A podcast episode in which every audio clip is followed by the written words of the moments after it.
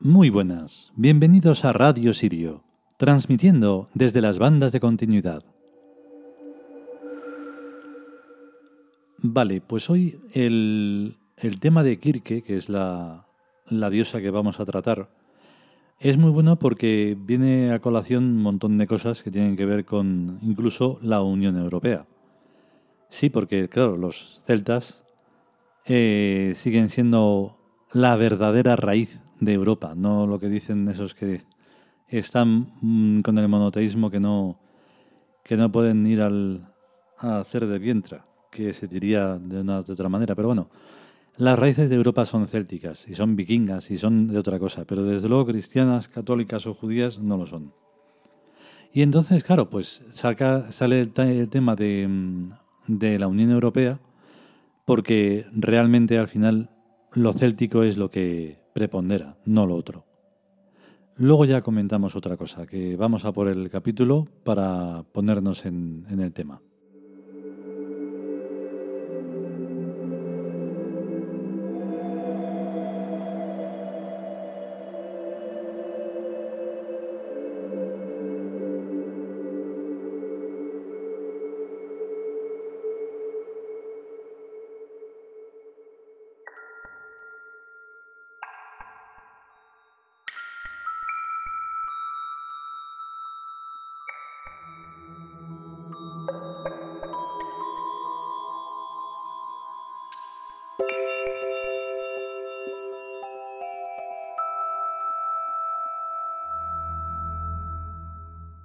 Dioses celtas.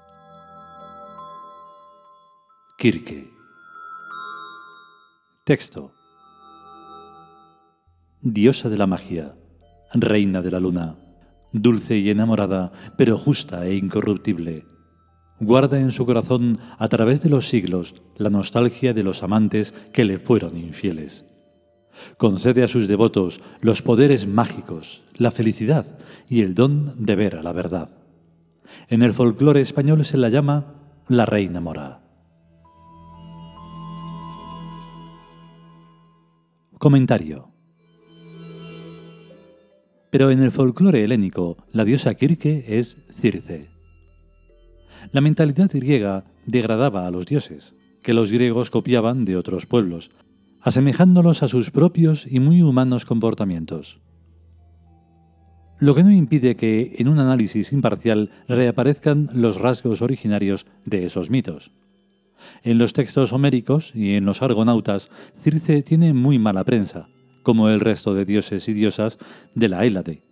Pero en la cultura céltica, que es de donde Kirke procede, la diosa de la magia y de la luna no solo es respetada, sino que su culto se extendió por toda Europa y Asia Menor, pues coincide con el ideal del eterno femenino.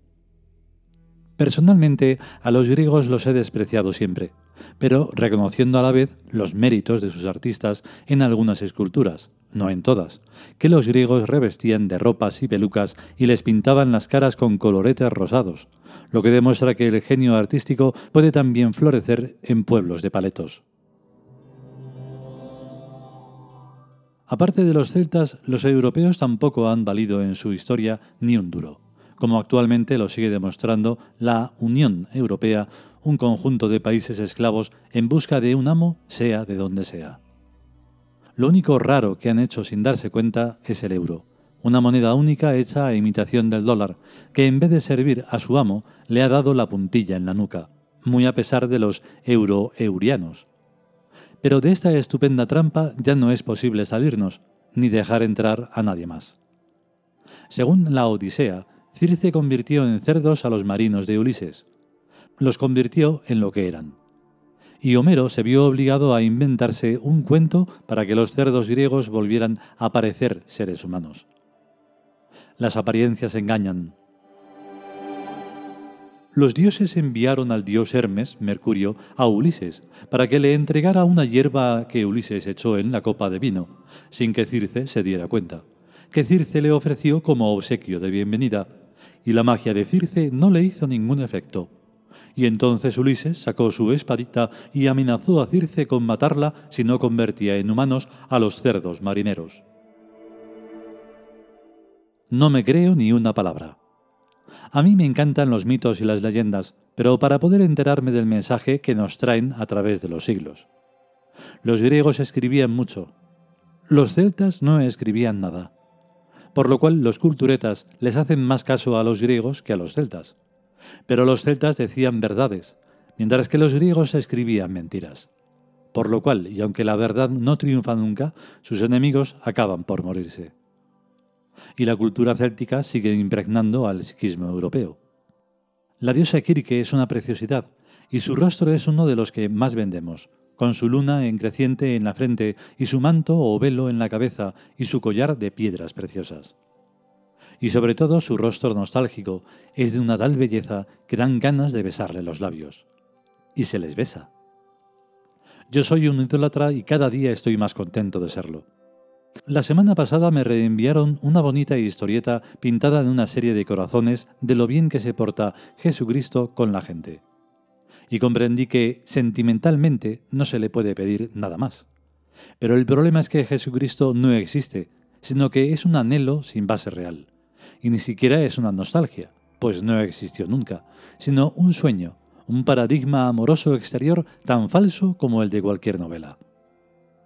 Creer en Jesucristo es lo mismo que creer en Don Quijote de la Mancha. En cambio, creer en Kirke es lo mismo que creer en una mujer fiel y cariñosa e inteligente, de las cuales haya millones en todas las razas y en todas las culturas.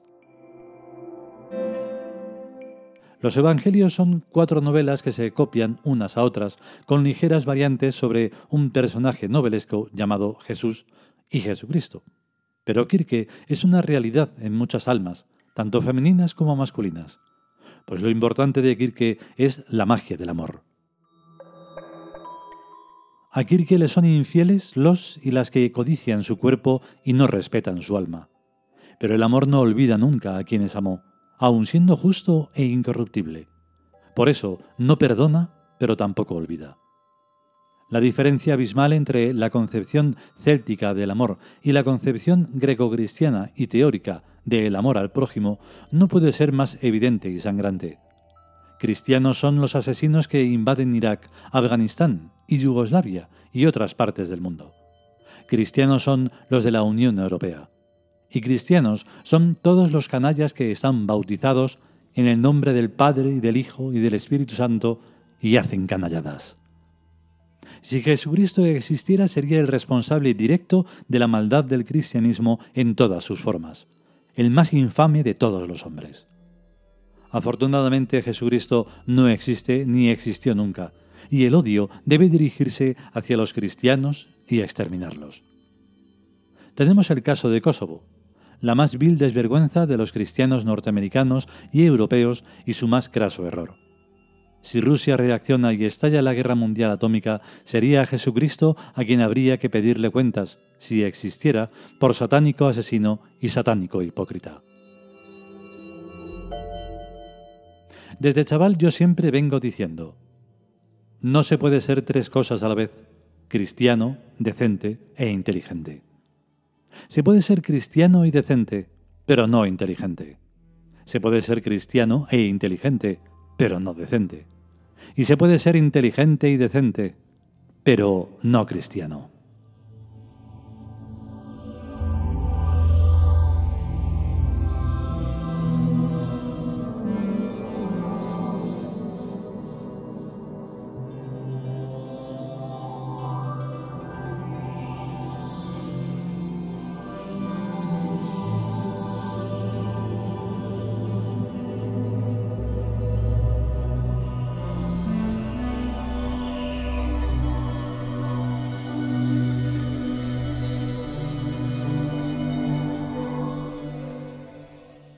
Y hasta aquí el capítulo dedicado a Kirke, la diosa de la magia y la diosa, en cierta forma, del verdadero amor. Lo curioso que comentábamos en aquellos años que escribimos este libro era lo que mm, no sé si fue justo después, porque claro, la Unión Europea ha ido cambiando desde que fue el Benelux, que eran solo tres, a que fueran los doce y luego ya los, yo no sé cuántos son ya, veintitantos, pero vamos, que es una tomadura de pelo, porque ya no, no importa nada. Lo único que importa es el dinero. una y otra vez solo el dinero. Lo demás no hay ningún ideal ni hay ninguna cosa que nos una por algo que sea ni espiritual, ni mágico, ni nada de nada. Y lo más curioso es que Inglaterra se va a salir. Pero ¿cómo se va a salir Inglaterra o Reino Unido, como lo queráis llamar, si nunca verdaderamente ha estado? Lo que nos define, lo que nos define como europeos es una moneda. Todo lo demás es tontería. Claro, los más supuestamente ricos se supone que mm, aplastan a los supuestamente pobres. Pero en este caso, por ejemplo, España nunca jamás ha sido pobre. Solo se ha empobrecido en el momento en el que se ha metido en, en esa mafia de la Unión Europea. Pero si no fuera por eso, qué pena estar hablando de política. Pero bueno, no es política, es el desastre, el desastre de las naciones. En fin, que si podemos y sobre todo si queremos, volveremos con un nuevo capítulo de los dioses celtas. Mientras tanto, a estar bien. Hasta luego.